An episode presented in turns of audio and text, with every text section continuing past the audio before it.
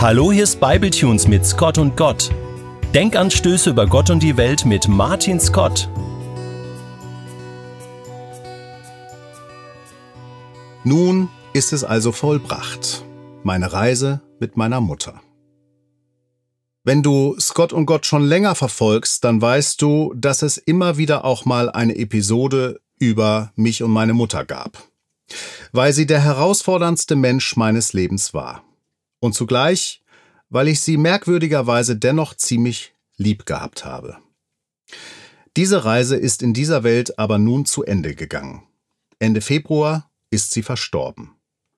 Sie wurde tot in ihrem Haus aufgefunden und ist daher genauso gestorben, wie sie sich das immer gewünscht hat. Auch im hohen Alter von 86 Jahren noch unbetreut, ungesehen und selbstständig. Der, der das in den zwei Jahren zuvor nach außen hin verteidigt und nach innen hin organisiert und gemanagt hat, das war ich. Und es hat mir auf eine seltsame Art und Weise ziemlich viel Versöhnung mit meiner Mutter gebracht. Komplett das nicht. Das wäre zu sehr romantisiert. Dafür habe ich davor zu sehr unter ihr gelitten. Aber es war viel Versöhnliches dabei. Völlig überraschend auch viel Dankbares bei meiner Mutter mir gegenüber. Und da sagt man, Demenz sei eine grausame Erkrankung.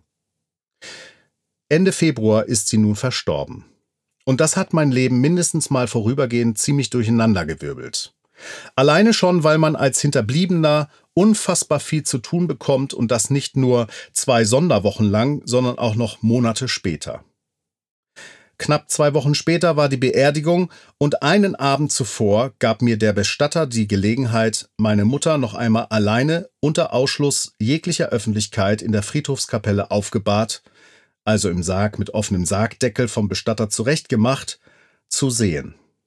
Meine eigene Familie hatte ich als Verstärkung dabei. So etwas hatte ich zuvor noch nie gemacht und mir war auch gehörig bammlich zumute, bevor wir in die Kapelle reingingen. Daher bemühte ich mich sehr, den Smalltalk mit dem Bestatter vor dem Eingang der Friedhofskapelle so lang wie möglich in die Länge zu ziehen, wie es irgend ging. Aber nachdem ich auch noch erfahren hatte, dass er schon lange an seiner Oregano-Unverträglichkeit leidet und seine Badehose von 1983 ihm heute leider nicht mehr passen würde, da war es dann soweit. Ich musste da rein. Und da standen wir nun, zu fünft, um den Sarg meiner Mutter, die so seltsam klein aussah. Dieses Bild werde ich niemals mehr vergessen.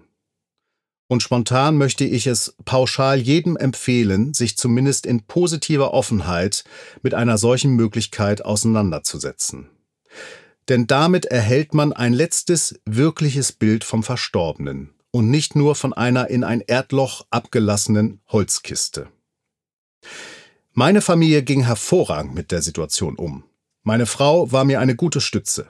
Ich hielt eine kleine Lebensrückschau auf das Leben meiner Mutter im Allgemeinen und auf mein Leben mit ihr im Besonderen.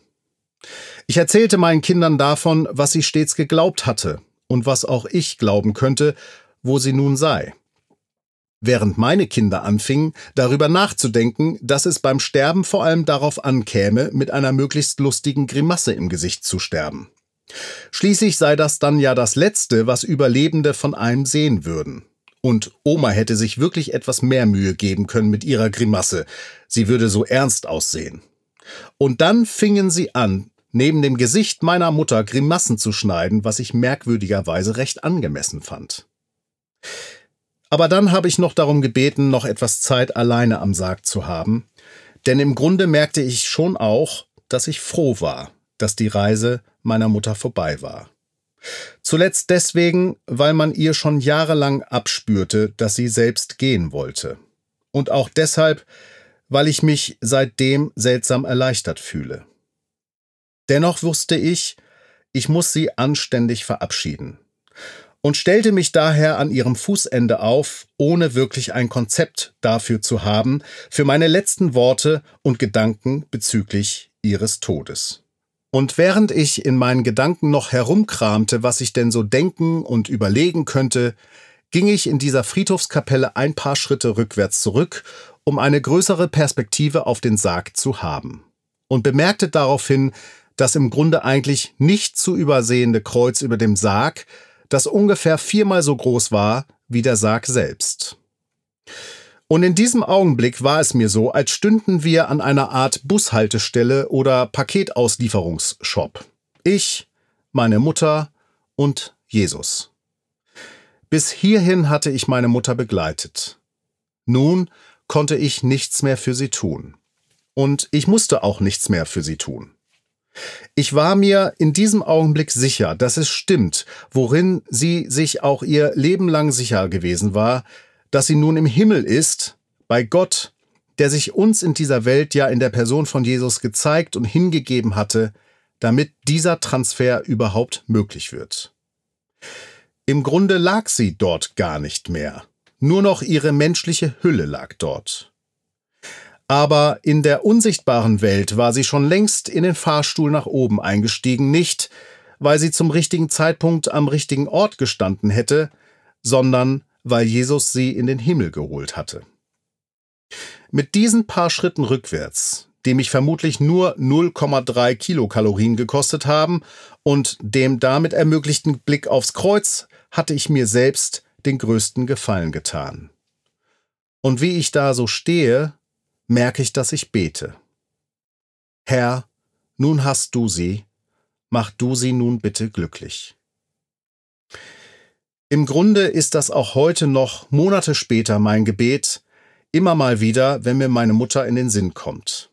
Ihr Leben hier auf Erden war fürchterlich kompliziert, und aus ihrer Perspektive muss es so ausgeschaut haben, als hätte sich alle Welt gegen sie verschworen und als könnte keiner dafür dankbar sein, was sie dieser Welt zu bieten hatte.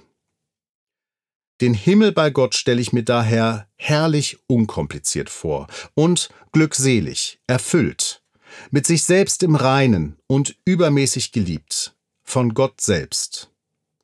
Das ist unser aller Zielort, egal wie unsere Lebensbilanz auf Erden am Ende ausschaut.